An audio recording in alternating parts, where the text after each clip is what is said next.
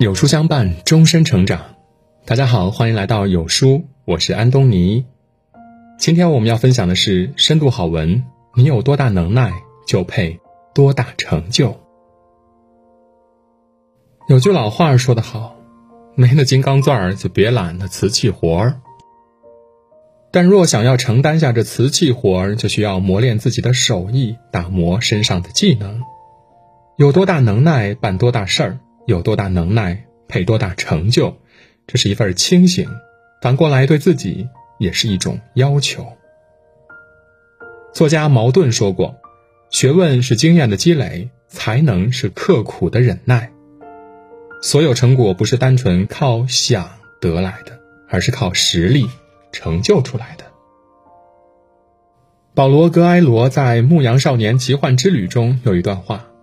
当我真心在追寻着我的梦想时，每一天都是缤纷的，因为我知道每一个小时都是在实现梦想的一部分。一路上，我都会发现从未想象过的东西。如果当初我没有勇气去尝试，看来几乎不可能实现的事儿，如今我还只是个牧羊人而已。这句话用在一位四十九岁考上研究生的宿管阿姨身上，再合适不过了。阿姨叫袁梦圆，她的梦想是考上博士当老师。任谁听到这个梦想都直呼不可能。但是袁梦圆就是认真爱较劲儿，为了实现自己的目标，接近五十岁的她重新拿起了课本，开始了一日一夜的苦读和学习。做宿管的时候，袁梦圆就经常去学校的自习室和湖边看书，因为对汉语言专业感兴趣，还经常去旁听课程。考研英语对他来说呢是弱项，所以就天天记单词，认真上英语网课，详细的记下笔记。日常不断的积累和养成的良好的学习习惯，让袁梦圆的学习步伐逐渐的走上正轨。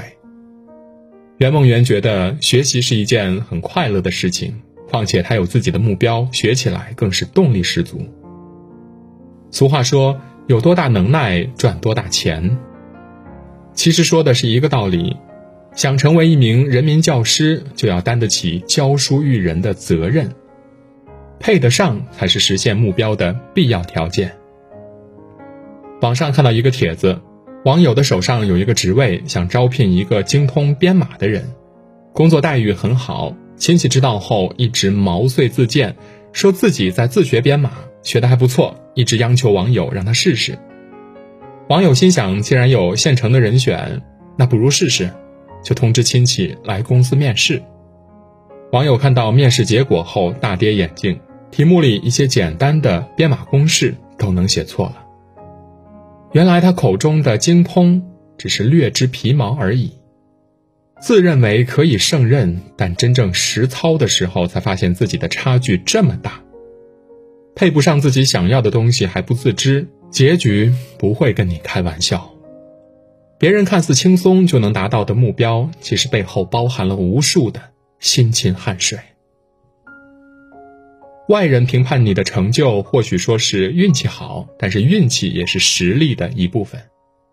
作家吴军在他的《硅谷来信》一书中提到一个叫做 Z 的人物。Z 从小在落后的农村长大，凭借十几年的寒窗苦读，考上了名校北大。毕业之后，又去了国外深造。回国后的第一份工作是一家创业公司。开始工作没多久，公司就上市了，Z 自己也赚了不少钱。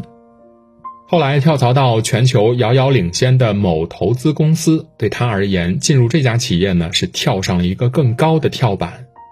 在这家公司，他学到了很多宝贵的投资经验，给他的职业生涯打下坚实基础。再后来，Z 到了谷歌，当时谷歌的规模很小，人员只有十几个人，但是随着谷歌的日益壮大，Z 也转身变得身价不菲。加入一家新的公司，公司就上市，这是运气好。但是每选择一家公司，公司都能蓬勃发展，具有强大的生命力，这是一种眼光和选择的能力。同时，工作期间不断积累的自己的能耐，焕发自己的光彩，一步步的升级，这本身就展示了他的实力。一次的好运或许只是偶然现象，但一直好运就一定是能力加持了。某位作家在一个读书群里看到一则消息，一位群友问谁认识图书编辑，自己写的一部小说想要出版。这位作家看到消息之后，就主动联系了他，说可以先把小说给自己看一下，如果合适，自己可以引荐编辑给这位书友。群友一听非常高兴，很快就把部分稿件给了作家。但是作家看完之后呢，觉得他的小说思维混乱，逻辑不清，没有鲜明的主题。连里面的故事也显得很牵强，后来作家只能以委婉的说法回绝了他。运气每个人都可能会遇到，但是运气来了，实力不够，那也是抓不牢的。人的一生不可能永远撞上运气，帮助我们达到目标的核心因素，只有握在手里的实力。实力高低会决定做事的成败，但是事情结束之后，不同的人会有不同的反应。假若失败了，有的人不会自我反省，而是找借口推脱，这样的人永远看不到身上的缺点，成就不了大事。日剧《被讨厌的勇气》中说，人之所以一直无法改变，是因为早已认定自己不能改变，是因为日常生活中有不如意，但是保持现状更能轻松安心，所以。你的不幸是你自己选择的。《射雕英雄传》里的郭靖不是一个天资灵光的人，四岁才开始说话，长大后别人教自己武功也总是学不会。江南七怪在大漠教他武艺，教十招他却学不到一招。洪七公教他降龙十八掌，虽只学了一招，但是花费了一个多时辰。郭靖深知自己的武术天赋比不上别人，所以他用勤奋弥补了这一不足。人家练一招，我就练十天。在学降龙十八掌的时候，郭靖废寝忘食的练，即使双手打红打肿也不停下。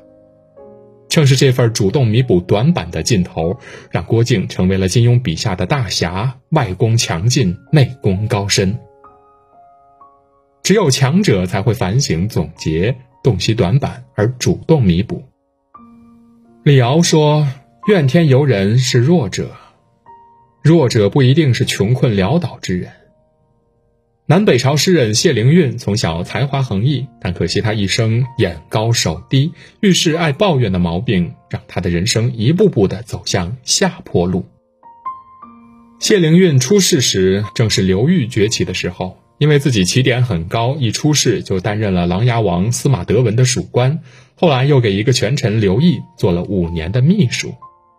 直到刘毅和刘裕争权，刘毅失败自杀，谢灵运就被调回了京城，同时还被刘裕不计前嫌地任命为秘书丞。但是谢灵运却不知珍惜，认为自己的才能至少能位居宰府，于是就开始发牢骚，怨气重重。